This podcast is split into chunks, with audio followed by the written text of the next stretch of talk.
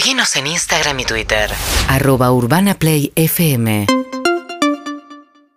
Bueno, y ayer pasó algo muy importante también en el Congreso, que fue la sanción de la ley del cupo trans, por el cual el colectivo trans eh, va a poder, eh, nada, acceder a empleos dentro del Estado. El Estado se obliga a que en todas sus reparticiones tener al menos el 1%, de la planta de empleados que sean este, del colectivo trans buscando una salida laboral de un colectivo realmente que tiene bajísima este, expectativa de vida, porque muchas veces, a falta de la posibilidad de tener un empleo, se ven empujadas y empujados a, la prostitución.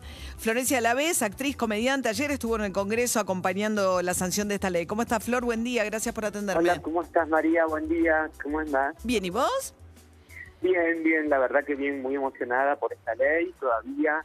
Ayer fue una jornada histórica para nuestro país la verdad que emocionante porque es una ley reparadora. Yo te escuchaba ahora hablar y, la verdad que pensaba, y la verdad que es, mucho más profundo que lo que la gente cree. Yo creo que esta ley tiene que ser un puntapié, porque solamente es para el sector eh, estatal, pero me parece que se tiene que extender al ámbito privado, que tiene que ver esta ley son oportunidades, oportunidades a personas que nunca, más del 90%, para que la gente pueda comprender de las mujeres, de las personas trans, nunca accedieron a un trabajo formal, ni tuvieron una entrevista de trabajo. El 90%. El 30% de las mujeres trans que se insertan en el trabajo laboral sexual o, en la prostitución comienzan entre los 11 y 13 años y el 46% entre los 11, entre los 13 y los 18 años. Eso es grave. Entonces esta ley lo que viene a hacer es viene a reparar un poco de tanto de tantos años de olvido. Sí, pues la expectativa de vida, ¿no? De una mujer trans es de 35 o 40 años. 40 años, o sea, imagínate, ¿no? Que, tiene que ver, o sea, todo esto, una cosa va llevando a la otra, ¿no? Eh, sí, porque tiene que ver, porque todo comienza ya principalmente con la exclusión del hogar. La exclusión, del hogar. a, temprana edad, primero lo que lo que hace es, bueno, primero la deserción escolar, la mayoría, porque hay algo, lo interesante de esta ley, que de verdad que es de vanguardia para el mundo, que tiene que ver con eso, que el, nivel académico no tiene que ser una excusa, no tiene que ser un obstáculo para que te contraten.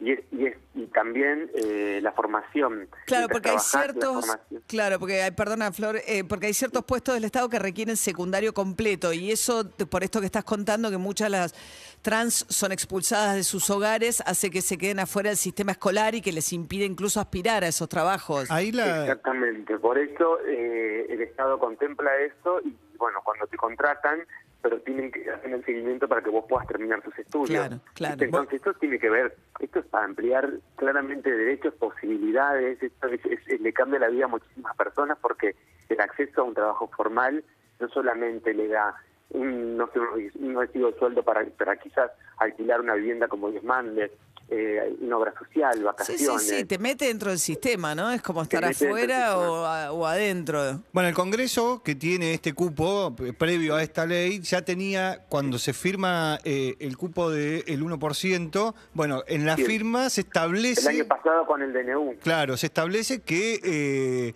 se habilita a esas personas que, no que si, no, si no completaron la educación, el Congreso les asegura la educación, la posibilidad de acceder a la educación. Sí, sí, sí, tal cual. Y bueno, imagínate que el año pasado cuando se abrió eh, llegaron más de 45, no, de 400 aspirantes. Claro, claro. Puestos de trabajo. Claro. Ahora, eh, Florencia, vos contaste, estás escribiendo una serie de columnas en página 12, ¿no? Sobre este tema. Que por ahí vos eh, transitaste la, televisión. ¿Cuándo fue que hacías en Telefe un programa de horario central? Hace como 10 años, ¿no? sí, en el 2012, 2013. Bueno, que era como, ¿no? Eh, una mujer trans encabezando un programa en un canal de, de, la familia, digamos, ¿no? Mostrando otro tipo de familias posibles, ¿no? Que eso ya para mí fue un cambio enorme. Pero de alguna manera vos no hablabas mucho de estos temas, lo digamos, ibas rompiendo barreras en los hechos, pero no, ¿no? ¿O me equivoco? Eh, empezaste a pensar más al ahí, ahí cuando, cuando fue justo lo de la pelo empecé a militar con el tema de la, de, la, de la ley de identidad de género. ¿Viste? Pero distinto, porque la verdad que yo en ese momento sentía que no estaba eh, preparada o creía que, que, la política eh, no tenía que ver conmigo. ¿Viste? creía que era para otro tipo de personas.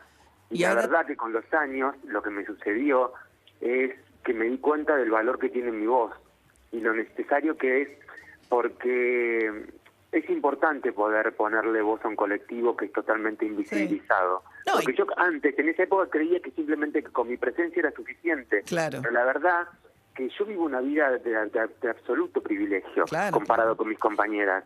Porque ninguna, ninguna de ellas eh, tiene la realidad que yo tengo. A mí, yo soy, yo soy una sobreviviente porque a mí el ambiente me abrazó cuando yo tenía 19 años. Y no tuve que vivir ni el 1% de las vejaciones que tuvieron que vivir mis compañeras. Claro. Entonces, Sí, además incluso lugar- elegiste y armaste tu familia, ¿no? Con este, con, con tu pareja y tuvieron hijos, este, armaste, pudiste no solamente, digamos, encontrar un laburo que vos elijas y que te da mucho reconocimiento, sino que también pudiste armar tu familia como vos elegiste armarla.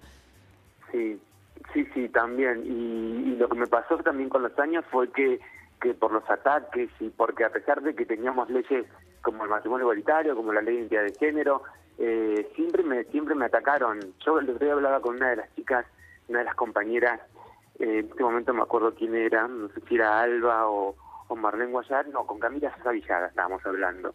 Que es una tremenda que- y enorme escritora cordobesa. escritora.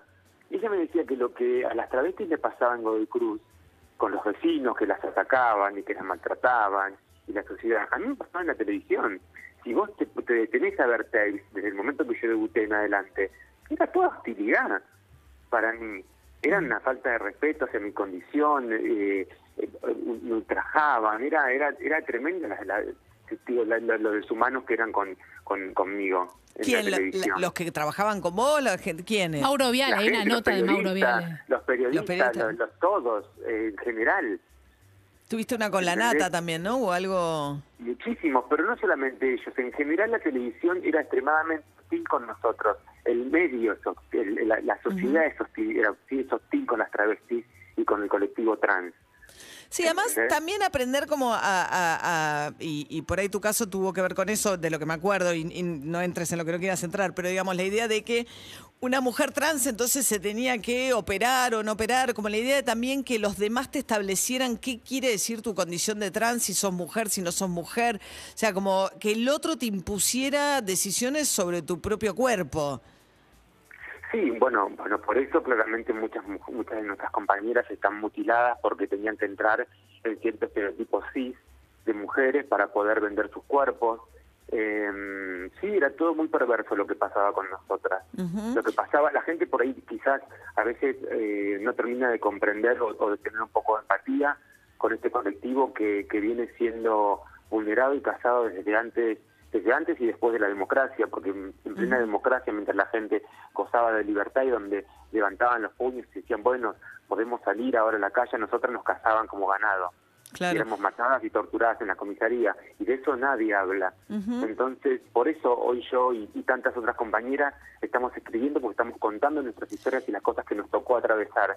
Estaba- esto tiene que ver, esto tiene que ver con derechos humanos, ni más ni menos. Claro, claro. simplemente eso. Estamos hablando con Florencia de la B, actriz, comediante, estuvo ayer acompañando la sanción del Congreso que establece el cupo laboral eh, travesti y trans para el Estado y, y tiene algunos incentivos para el sector privado también. A partir de esto que decías, eh, Florencia, que vos estás escribiendo, eh, leí tu última columna, no sé si fue la última, porque algo, una historia similar yo ya te había leído, donde a, a partir del Día del Padre vos contás y, y refiere un poco al comienzo de la charla, ¿no? Donde decís que las mujeres eh, o el colectivo trans, la primera expulsión que sufre es la del propio hogar.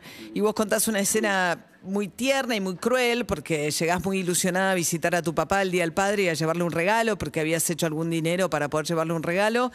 Y que cuando lo encontrás en la parrilla con toda la familia, él te dice, andate que me das vergüenza, ¿no? Sí. Bueno, esas son las, las, las historias que, que nos atraviesan, que nos interpelan. En, en general, eh, vos pensás que después de eso nosotras tenemos que construir nuestra autoestima para salir, a, para insertarnos en una sociedad.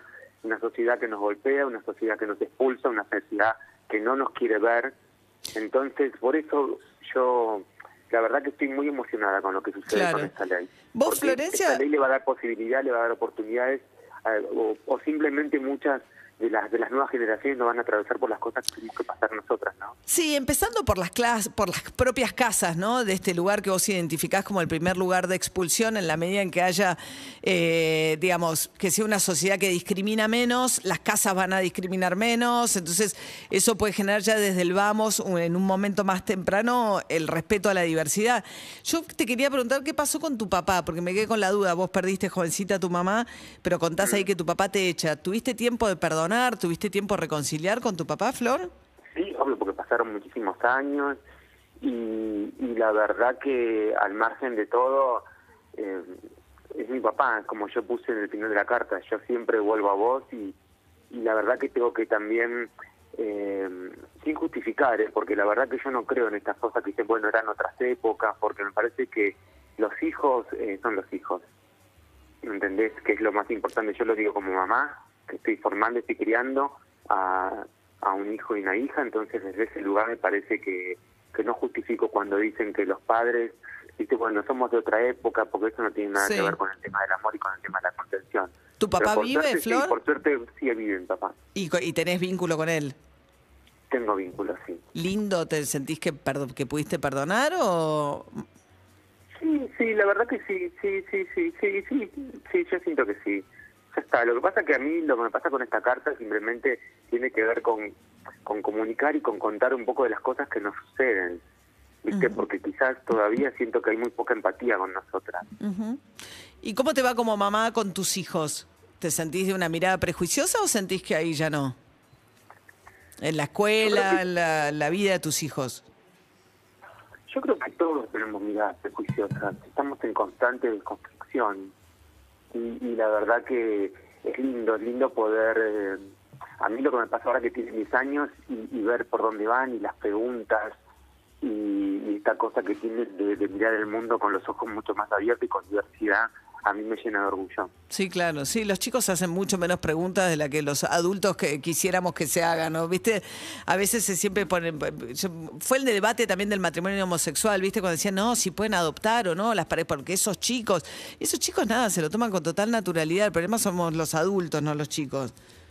Es que claro, es que siempre, siempre, y bueno, sacaste un tema también importante, siempre está en juicio nuestros derechos, ¿viste? Si podemos o no podemos. Claro. Todo, siempre, si nos podemos casar, si podemos tener esto. A mí lo que me parece que no, debería haber una ley para que nosotras podamos trabajar, para que podamos acceder a un trabajo formal. No debería existir eso. Lamentablemente tiene que existir porque si no, no sucede. Entonces, desde ese lugar es- es- hay muchas cosas que nos tenemos que replantear como sociedad, porque si estas preguntas nos estamos haciendo es porque claramente algo está pasando.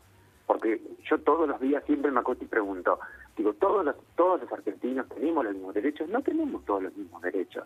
Y siento que esta ley lo que hace es equivalar un poco la, es equilibrar un poco la balanza, ¿viste? Porque Ujú. nosotras no empezamos menos uno, no empezamos menos diez, empezamos menos un billón. En- Es una diferencia abismal contra cualquier ser humano en, esta patria. Entonces, Sí, además- ese lugar me parece que es muy muy interesante. Y pasa, no sé, corregime, ¿eh? porque por ahí es este algo. eh, de- de- todas las historias que yo escucho de- del colectivo trans eh, es algo que se manifiesta muy tempranamente. Entonces eh, ya empiezan como a sufrir toda esa discriminación y todo lo que contás desde la muy temprana infancia. Digo, que esto no es que aparece en la adolescencia o en la vida adulta. Tal cual, tal cual. Es, es, es algo que es, es, es- Yo no sé cómo explicarlo, porque a veces la gente no, no termina de dimensionar. Y digo, a mí no hubo no hubo paliza que me sacara el deseo de ser de querer ser una mujer. ¿Entendés? No hubo adoctrinamiento que me quitara eh, un, un- un solo día este, este deseo de ser quien soy. No hubo, no hubo nada, nada, nada podía, ni el golpe más fuerte, ni, ni la paliza, ni nada, nada, nada me pudo sacar, ¿entendés? Este deseo incontrolable que tenía de ser Florencia. Entonces, es como, es como, no sé, ser negra y querer ser blanca, ¿me entendés? No, Claro. sos lo que sos, ¿entendés? Entonces, es así.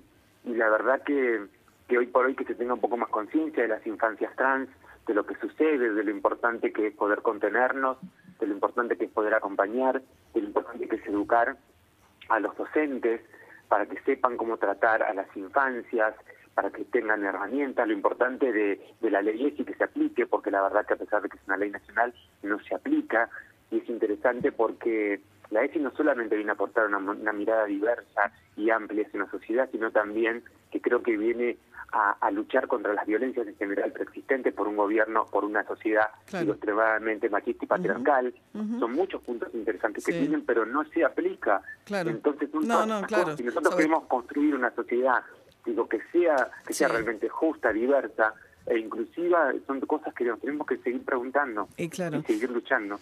Bueno, Florencia Lave, actriz comediante, estuvo ayer en el Congreso acompañando la sanción de la ley que eh, salió del Senado, que establece un cupo del 1% de las contrataciones que hace el Estado para el eh, colectivo travesti trans y incentiva también al el privado a seguir por el mismo camino. Bueno, Flor, es un placer escucharte. Te mando un beso Gracias, enorme. María. ¿Eh? Un beso enorme. Un beso Chau, chau, que grande. tengas lindo día. Igualmente, Chau, chau. Florencia Lave, cuando son ahora las 8 y 48 de la mañana. Urbana Play 104.3